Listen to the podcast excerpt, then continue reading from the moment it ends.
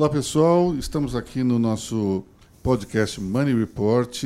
Eu, Aloysio Falcão, estou com o nosso editor-chefe Maurício Segala, os repórteres Marília Levi, Lucas Emanuel Andrade. E vamos hoje falar sobre vários assuntos. Tem uma pauta hoje bastante negativa, mas nós vamos resgatar dois assuntos positivos para tentar é, não, digamos, ficar tão pessimistas assim, certo, Mauri? Para não começar o feriado aí no baixo astral, né? Então vamos. Abrindo com a safra positiva de balanços. Que, que de fato a safra de balanços surpreendeu muita gente, inclusive surpreendeu muitos analistas. Né? Ela veio acima das expectativas do mercado. A Petrobras teve o seu maior lucro da história, que significa não só o maior lucro da Petrobras, como o maior lucro de uma empresa de capital aberto no Brasil. O, a Caixa, o lucro da Caixa cresceu 100%. A Marfrig, que vinha de um prejuízo dramático em 2018, acho que 1,2 bi, teve um lucro modesto esse ano, mas já teve lucro também. Então, dizer, isso tudo é retrato de um melhor ambiente de, de negócios no Brasil. De fato, existe um movimento, uma onda positiva no Brasil, apesar de todos os desafios. Na questão, digamos, do, das empresas estatais, é, a gente entrou na fase também positiva porque imagino que com o final de, dos atentados à, à governança corporativa. para usar um eufemismo. Para né? usar um eufemismo e não dizer com o fim dos assaltos ao é, cofre é, público. Da roubalheira, né? Da roubalheira. Então, é, é, foi imediato. Você teve uma gestão séria, um, o lucro foi o recorde. De fato, os resultados já vieram imediatamente. No caso da Petrobras mesmo, tem a ver também com os desinvestimentos, né? com a venda da, do controle da BR Distribuidora e da TAG. Que Isso também hoje... não deixa de ser uma adesão a uma governança mais corporativa também. Né? Claro, exatamente. Quer dizer, esse é um retrato claro do, da eficiência da agenda liberal, né, Luiz? Quer dizer, você melhora a gestão, você se livra de ativos improdutivos. Tudo isso acaba é, se revertendo em resultados positivos para as empresas. No caso da Caixa, quais foram os principais vetores de crescimento?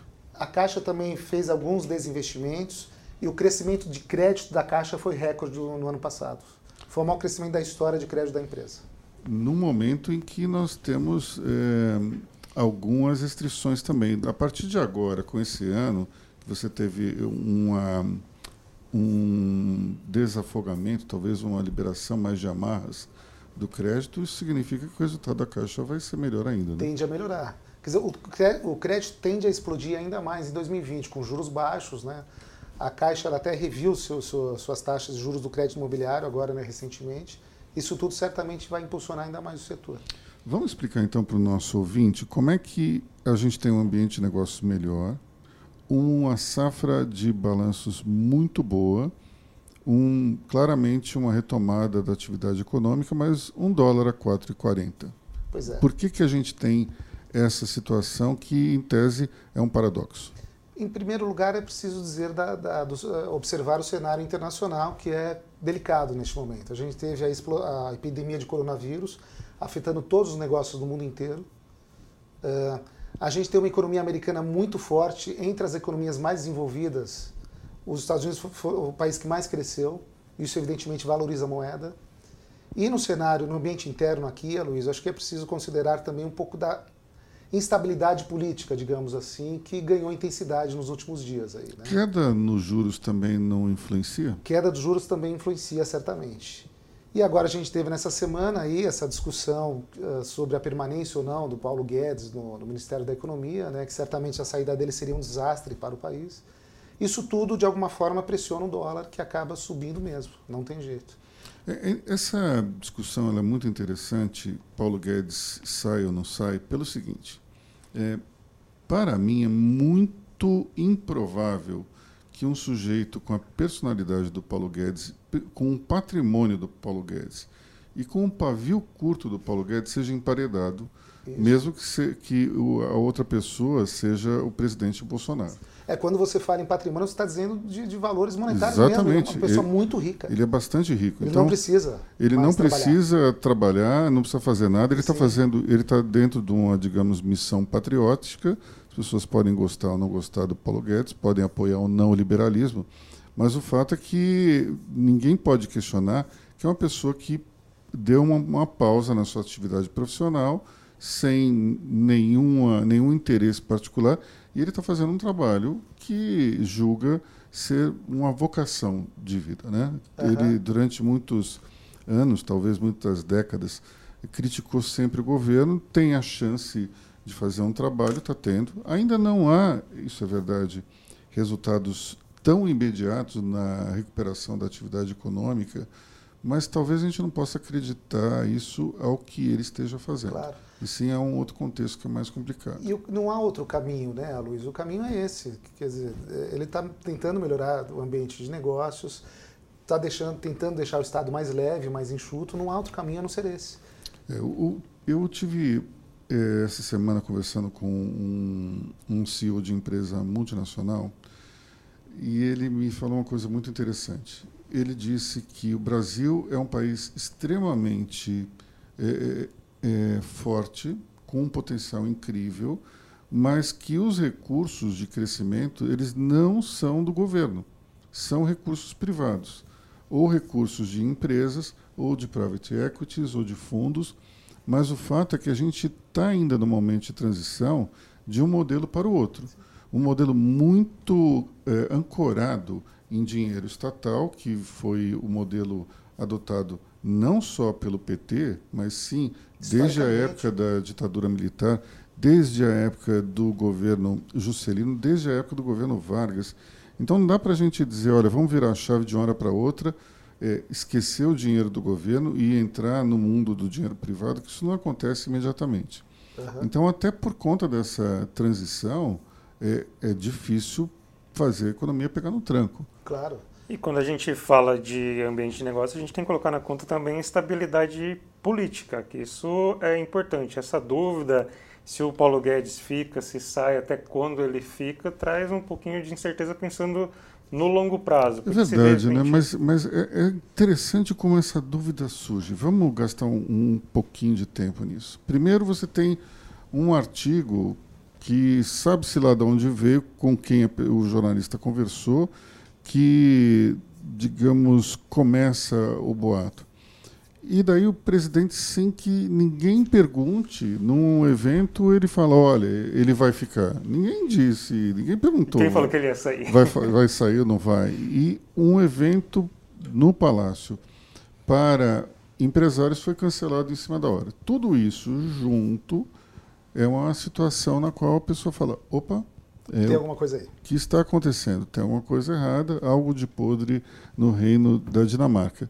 Mas, eventualmente, pode não ser isso também. É, é interessante porque o presidente Bolsonaro não prima exatamente pela sua é, sensibilidade, ele fala tudo que vem à cabeça. Acredito até que tenha havido um, algum tipo de discussão, algum tipo de desentendimento, mas Paulo Guedes não é um cara que se empareda, não, porque ele sabe que ele é um dos fiadores é, do governo, especialmente junto ao empresariado.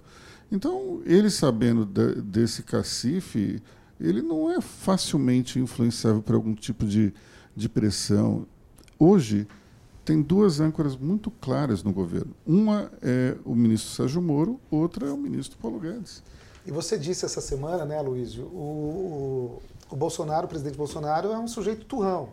Agora, só o fato de haver um boato de, da possível saída do Paulo Guedes talvez faça com que o Paulo Guedes fique mais tempo no governo. O, o efeito seja contrário. E o fato de, talvez, o principal inimigo editorial hoje do presidente Bolsonaro é a Folha de São Paulo. Sim. A Folha de São Paulo começa a insistir que o Paulo Guedes está balançando, agora que ele não balança agora mesmo. ele fica mesmo. Agora, Se a gente pensar nos outros ministros que, que a Folha já demitiu, eles estão lá até agora. Agora, só para a gente voltar e falar um pouquinho mais do dólar, a gente sabe que o órgão mais sensível do corpo humano é o bolso, né? Então, Já diria o ex-ministro Delfim Neto. Exatamente. Vocês acham que o dólar ia se aproximando dos cinco reais, de alguma maneira pode afetar a popularidade do presidente? Pensando na classe média que ajudou a eleger o presidente, o sujeito vai fazer uma viagem para a Europa ou vai comprar um iPhone novo, vai estar tá mais caro. Toda vez que eu penso no dólar 4,40, eu me lembro de uma fotografia de uma da manifestação anti-Dilma que tem um, um rapaz com uma criança no colo e um cartaz eu quero voltar à Disney. Então, esses 4,40 né, são problemáticos para esse público especificamente. Né? Exato. E, e, lembro até de algumas previsões que falavam que, que com a eleição de Bolsonaro o dólar ia retroceder a 1,80. Pois é. Não aconteceu. Mas eu acredito muito fortemente que a gente tem um cenário macroeconômico internacional completamente diferente daquele uhum. de antes. Né? Então, não dá para dizer, olha, a culpa é do ministro por conta do, claro. do dólar alto. Uhum. É, até acho que a gente tem uma situação é, complicada. Agora, ficar gastando reserva para manter o dólar baixo, sinceramente, não me parece ser o melhor caminho, não. Até porque a gente já fez isso lá atrás e não Sim, funcionou, né? E o câmbio é flutuante, isso é, acontece. Claro. É, é, que a gente ainda tem uma, um resíduo da cultura da hiperinflação. Se uma coisa está subindo, ela vai continuar a subir. Essa é a nossa mentalidade. Uhum. Só que dentro do mercado flutuante, o, o câmbio sobe, o câmbio desce. Não é porque ele está em 4,40 que ele, tá, ele vai ficar 5,40, 6 ou 7. E tem outro detalhe também, se a gente jogar a inflação brasileira americana durante todo esse tempo, 4,40 não é nem fichinha perto daqueles... De 2002, né? Da, do, da eleição do Lula. 10,80, é isso, é, Lucas? Nós fizemos a matéria, 10, né? 10,80. Seria 10,80 em então, valores... É uma quatro, máxima. Então é 4,40 diante do que seria 10,80, que, seria, que é a equivalência, digamos, né, não é cambial, mas é, é inflacionária da, é. daquele dólar Sim. da época do Lula. Então não sei exatamente se o dólar a 4,40 também é um dólar alto ou um dólar baixo. Acho que é um dólar. É aquela história. É, uma Ferrari é cara ou é barata? Para mim é cara. Para o Jorge Paulo Lema pode ser que seja barata. A questão é, é, é qual é o referencial. 4,40 para a classe média é alto. Sim. Exato. Agora, não necessariamente isso seja ruim para a economia de um. Para os exportadores, exportadores, aliás, é fantástico, é né? É. E a gente tem uma situação interessante, o dólar 4,40 surge no momento em que se revisa a inflação para baixo. Exato. Que, em tese, é algo que a gente deveria até discutir um pouco, porque o dólar ele encarece vários componentes. É... E a gente tem uma inflação em níveis baixos, né? mais baixa para fevereiro desde 94, do Plano Real. Porque né? não é só uma questão de componentes, mas é uma questão de commodities também. Claro. Tem vários preços. Trigo, por exemplo, ele, ele sobe e desce ao sabor do dólar. A cotação é internacional. E a gente tem uma queda na inflação. Isso, só que isso não tem a ver necessariamente com a queda na atividade econômica. A gente viu que isso não está acontecendo. Pois é. Então, está meio esquisito. A gente vive um cenário totalmente novo, né, Luiz? Juros baixos, inflação inexistente. A, minha geração não passou por isso. Eu não sei como é viver num cenário de juros baixos e inflação baixa. Você vai ter que aprender. É um, é um, é um novo mundo, é um novo universo.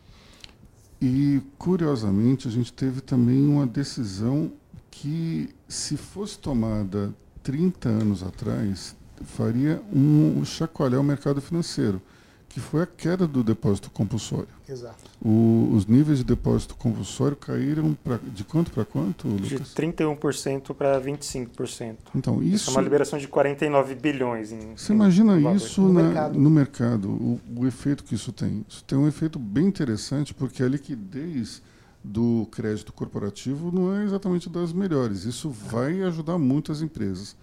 Na ponta do crédito ao consumidor, eu não sei se faz tanta diferença. Eu não sei se o problema da atividade econômica está exatamente na falta de crédito. Hoje é muito difícil um sujeito entrar numa loja e querer comprar uma geladeira em, em seis, dez vezes, não conseguir. É, muito pra, difícil. é praticamente impossível. Sim. O cara sai com a geladeira. É muito difícil. Sim. Até gente que tem crédito, que tem o perfil de crédito negativado, consegue. Claro. Então, acho que não é exatamente esse o problema.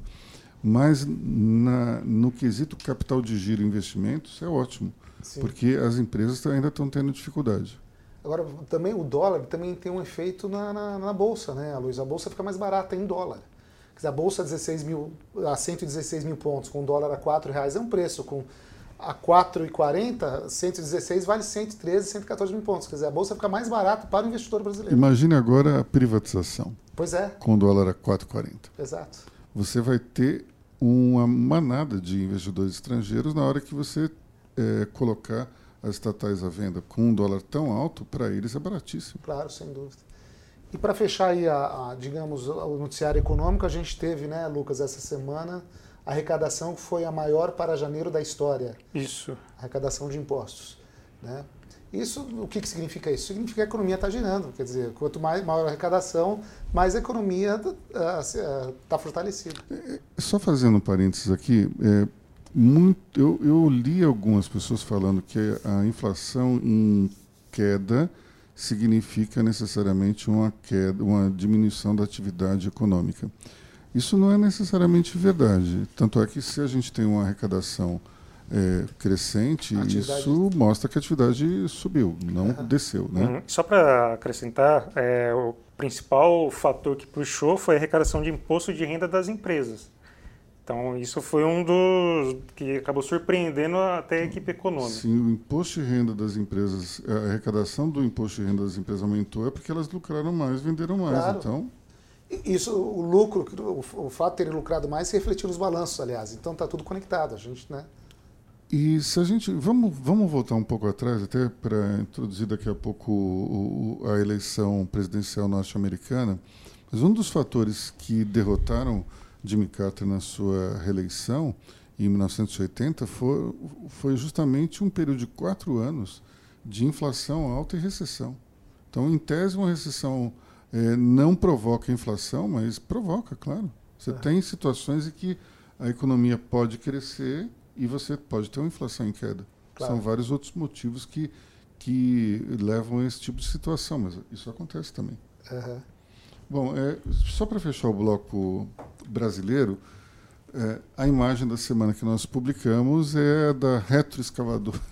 retroescavadeira do nosso ilustre senador Cid Gomes. Esse, esse episódio ele é tão maluco que eu não consigo nem começar a comentar, eu não sei por onde começar. É, é tão absurdo, de, sob tantos aspectos. Você tem, primeiro, um, um, os policiais fazendo greve, que é uma coisa proibida por lei. Encapuzados. Encapuzados, como, como black blocs, né? É.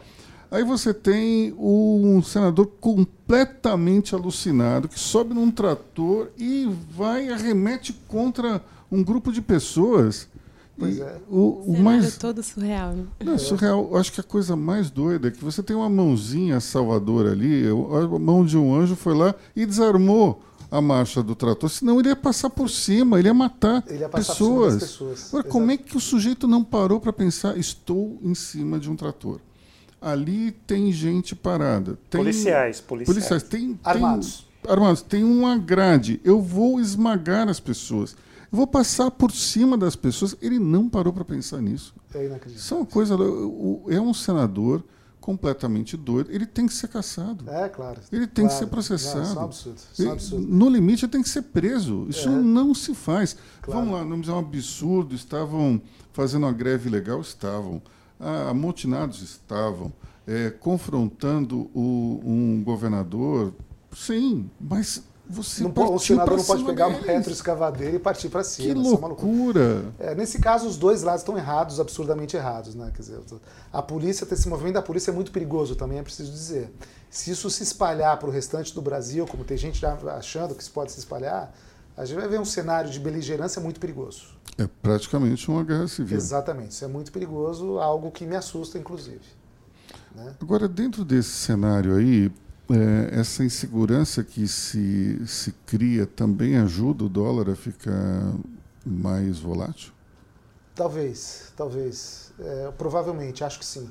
Acho que sim. Pensando mais friamente, acho que sim. Né? Quer dizer, você com, com violência, digamos assim, uma guerra civil, digamos, entre aspas, assim, tudo fica mais, os cenários ficam mais incertos. Né? Eu acho que é bem provável.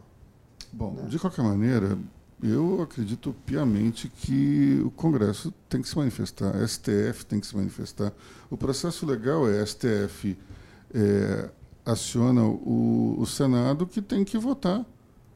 É, isso é um absurdo. Lembra da, do Arnon de Mello, presidente, claro. pai do presidente pai do Fernando Collor, que hoje é senador ele matou uma pessoa Sim, no Senado. Exato. Na verdade, ele mirou em, em um e acertou, matou, e acertou outro, mas ele matou uma pessoa. Uhum. Ele foi detido em flagrante pela polícia do Senado, mas ele só foi preso depois de uma votação.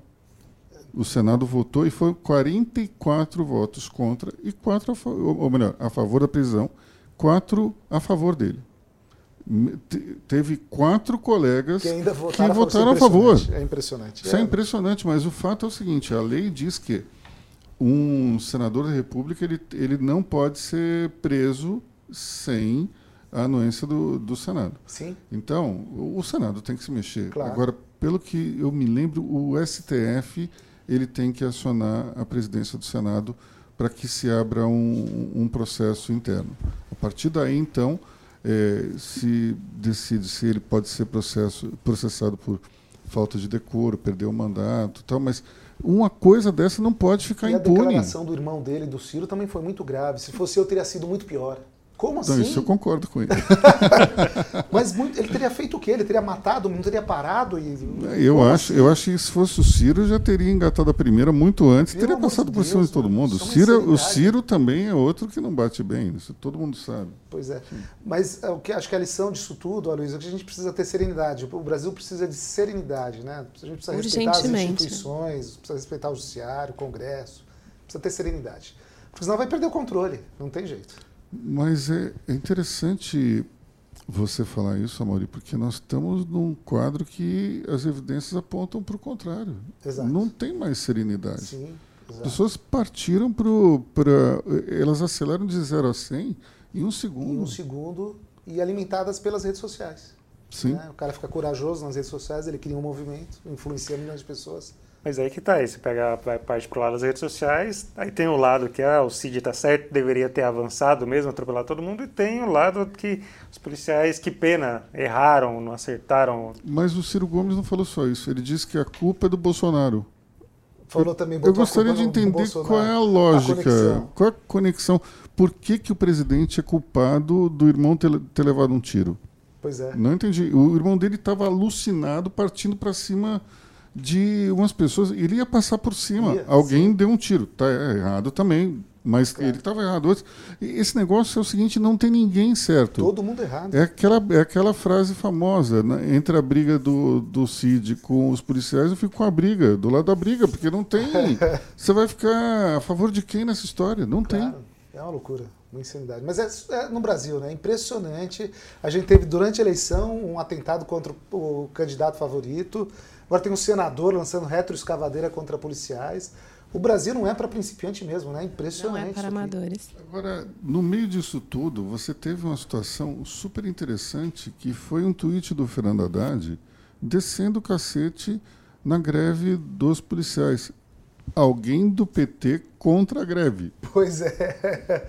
Isso é novo para mim, hein, Né? Eu não lembro, não. Eu não lembro de alguém do PT ter ficado contra qualquer greve. Eu lembro, por exemplo, de, de, de sei lá, um, um, um, jornal aqui de São Paulo que era a favor da greve na Polônia, mas era contra a greve do ABC. Enfim, isso acontece. Agora, o, o, PT se, se, o PT era a favor de todas as greves. Sem dúvida. Aí de repente. Está no DNA, inclusive. Né? É, dessa, Surgiu assim. Nessa greve não podia fazer. É, pois é. Não deixa de ser divertido, né? Sim. Enfim. É, vamos terminar falando sobre a eleição nos Estados Unidos. Tivemos um, um desenvolvimento nessa semana que passou, que foi o debate entre os candidatos, ou pré-candidatos democratas à, à convenção. Finalmente, Michael Bloomberg entrou no páreo e foi absolutamente massacrado por seus pares durante esse debate. É muito interessante porque é, não se percebe exatamente no Partido Democrata uma avaliação do tipo, olha, entrou um sujeito que ele tem um perfil diferente de todos, pode ser que ele tenha condições de ser um candidato competitivo. Não, simplesmente se cada um dos, dos outros oponentes viram como uma ameaça muito forte, todos foram cima, em né? uníssono né? para cima. É muito interessante porque e se ele ganhar? O que, que esses outros candidatos vão falar? Vão pois dizer, é. ah, tudo que eu disse era mentira, tudo que eu disse eram palavras ao vento. É, muito ruim isso.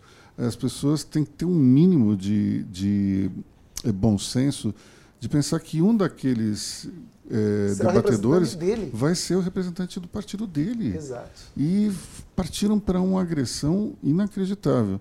Particularmente, minha opinião é de que o único candidato que tem alguma chance é o Bloomberg. contra o Trump é o, é o Bloomberg. Pois não é. vou dizer se, claro. se ele é bom, se ele é ruim. A questão não é essa. A questão é se tem algum candidato democrata tem alguma chance, é ele. Os outros candidatos, ou eles são absolutamente anódinos, ou eles são radicais é, do chamado liberalismo americano, né, que é mais um, um termo utilizado lá para definir um esquerdismo que não nem sequer é próximo do que Imagina. nós achamos que é esquerdismo. Mas, enfim, é, dentro dessa situação toda, os camaradas é, não têm a menor condição de ganhar. Uma economia bombando, crescendo. O presidente, conseguiu, o presidente Trump conseguiu criar o menor índice de desemprego da história do país. Então, como é que você vai, vai combater uma situação econômica tão favorável? Dificílimo. Para isso, tem que ter um discurso que tem, seja convincente. O, o, Trump diz que conseguiu tudo isso porque ele é um grande empresário, encarou o, o governo dos Estados Unidos como se fosse uma empresa imprimiu um, um estilo administrativo que trouxe resultados. E não há exatamente como rebater esse negócio. O Trump tem sérios problemas de personalidade também, é evidente. Mas a questão econômica, como é que você vai. Que é o que decide a eleição, é, né, Luiz? Como é que você vai dizer, olha, Claro. Não, você tá, tua vida está hoje pior do que há quatro anos, não está. Claro, a eleição parece bastante confortável para o Trump nesses anos. E para isso, a única chance que eu enxergo do outro lado é você ter um sujeito que também é um empresário, bem sucedido. Mais moderado. Mais moderado, mas que ele pode dizer, não, sob o meu comando também a economia vai bem. Porque eu sou um camarada que tem minha, minhas raízes no, no, na iniciativa privada, eu sei administrar a empresa, eu também sou bilionário. Enfim, mas teve, teve a frase da senadora Elizabeth Warren que diz que não faz sentido trocarmos um bilionário arrogante por outro. Agora, então. o curioso é que a lambança do, do Partido Democrata já começou lá atrás, nas, nas primárias iniciais, né? Eu não sabia quem ganhou a primária, né? Foi em Ohio. Uma, é, não, foi, não, não foi, foi aquela primeira. Né? Os caras não conseguiam definir um vencedor. Né? Como é que você não define um vencedor numa primária? E, e, aí depois você quer apresentar um candidato competitivo contra o Trump, é muito difícil. Né? Eu tenho a impressão que nós estamos vivendo uma fase é, um pouco diferente é, de comportamento, tanto nos Estados Unidos como no Brasil. Existe uma, uma percepção de um certo pragmatismo em torno de propostas mais de direita ou até propostas mais liberais. É uma, é uma questão talvez não ideológica, mas é uma questão pragmática. As pessoas percebem que uma gestão mais de esquerda não funcionou. É, a gestão, por exemplo, do Barack Obama é uma gestão típica democrata. Vamos aumentar o, o déficit público, vamos criar programas sociais, é, é, muito na linha da cartilha democrata. É bem verdade que ele teve alguns problemas aí de, é, de cunho econômico que nada tem a ver com eles, tipo a crise das subprimes, ainda veio um rescaldo do Sim. 11 de setembro, mas o fato é que os democratas aceitaram muito facilmente a, a derrocada econômica. A, aceitaram o protagonismo chinês, houve um, um certo imobilismo econômico. O próprio ex-presidente do Banco Central americano, Ben Bernanke, eu vi em duas palestras já, ele dizendo que o, o governo Obama demorou praticamente um ano para tomar decisões que ele, como presidente do Federal Reserve, ele havia recomendado. Então, foi uma gestão ruim do ponto de vista econômico. Quando vem um sujeito como Trump, que tem sérios, é, digamos, sérios problemas de comportamento, é politicamente incorreto, tem manifestações, roubos de autoritarismo, não respeita os seus adversários, tem uma série de problemas. E esse sujeito, ele consegue ser eleito e consegue melhorar a economia. A gente tem algo muito parecido aqui no Brasil. É, o presidente Jair Bolsonaro é exatamente a pessoa mais politicamente correta do mundo. É, tem arroubos verbais assim, lamentáveis e ocorreu um desses nessa semana. É, infelizmente, é, dentro de um contexto que até a gente falou na semana passada, só que a economia dá sinais de, de melhora. Como é que as pessoas vão chegar em 2022? Talvez como a população americana está chegando agora em 2020. É muito difícil dissociar a economia do voto. Pois é, o eleitor é muito pragmático, né? Ele vota em quem melhora a vida dele. Quer dizer, ele consegue um emprego melhor, teve um aumento de renda, o cara vai votar no cara que, que ajudou a conseguir isso. Isso, de uma certa forma, beneficiou o próprio governo Lula. Claro. Lula foi reeleito em função de uma situação econômica favorável. Dilma foi eleita e reeleita. Pois é. Depois a coisa, o modelo ruiu, mas é, claramente as pessoas votam com o bolso. Você falou, essa questão do emprego nos Estados Unidos é impressionante, né? Eles vivem um, um cenário de pleno emprego, né? O índice de desemprego nos Estados Unidos acho que é 2 ou 3%. Quer dizer, é impressionante isso.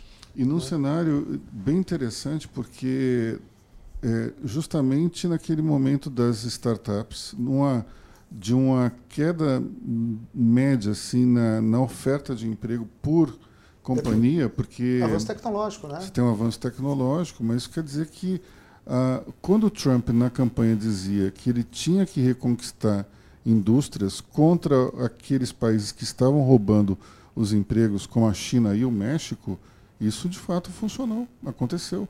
Eu não sei se ele fez a América grande de novo, mas o fato é que ele fez a, a, a economia muito melhor. Claro. Isso tem impactos na, na eleição, né? Sem dúvida. Acho que é isso, né, pessoal? É, Para a gente finalizar na política aí, Lucas, semana mil parada, né? Quer dizer, é, agora. Rodrigo Maia, tem... Rodrigo Maia foi para onde, Lucas? Do carnaval? Vai passar o carnaval onde? Você está acompanhando? Não? não sei, não sei da, da agenda dele. É, mas próxima semana é semana de carnaval, então não tem muita, não tem acho, praticamente pauta nenhuma no Congresso. Acho que não tem nada no Congresso, né? Congresso a reforma não. administrativa não acabou não sendo apresentada. Não foi apresentada. Tá eu, falando... eu diria até que esse feriado de carnaval é providencial, né? Para dar uma baixada nos ânimos aí, nessas tensões entre o executivo e o legislativo, fazer todo mundo repensar aí. É para ver o que, que, vai acontecer daqui para frente. Né? Bom, tem um movimento que foi interessante aí no final de semana, a instalação da comissão mista para discutir a reforma tributária. É verdade. Esse é um, esse é um ponto importante e os empresários têm que fazer algum tipo de movimento para discutir melhor a PEC 45 e a PEC 110. É, da nossa parte, o Money Report vai realizar no dia 11 um um evento que é fechado para 25 empresários para debater justamente esse assunto, no sentido de que precisamos mostrar alternativas a, a essas duas PECs, e especialmente não só para melhorar a, a, e simplificar a curva fiscal, mas principalmente para evitar uma queda na arrecadação. Tem que se pensar dos dois lados. A PEC 45 é uma ameaça à arrecadação fiscal e, e se a arrecadação cair, a única alternativa que o governo terá será aumentar as alíquotas. Isso é uma tragédia total e completa. Bom, pessoal, mais alguma coisa? É Era isso, né? Finalizamos é essa semana. Então é isso aí, meus amigos, bom carnaval. Bom carnaval. Divirtam-se bastante. Bom feriado. Nós aqui, nós aqui Vamos torcer para um, um, um, carnaval bastante Carnaval tranquilo. moderado, né? Sem usar moderado. uma retroescavadeira aí. Com moderação. Mas eu, eu, já vi que tem fantasia de retroescavadeira. fantasia de retroescavadeira. Deve ter. o melhor do brasileiro é isso, a gente nunca perde bom humor, né? Jamais. Não perde a piada. É isso aí. Então, até semana que vem, pessoal. Até logo. tchau. tchau. tchau, tchau.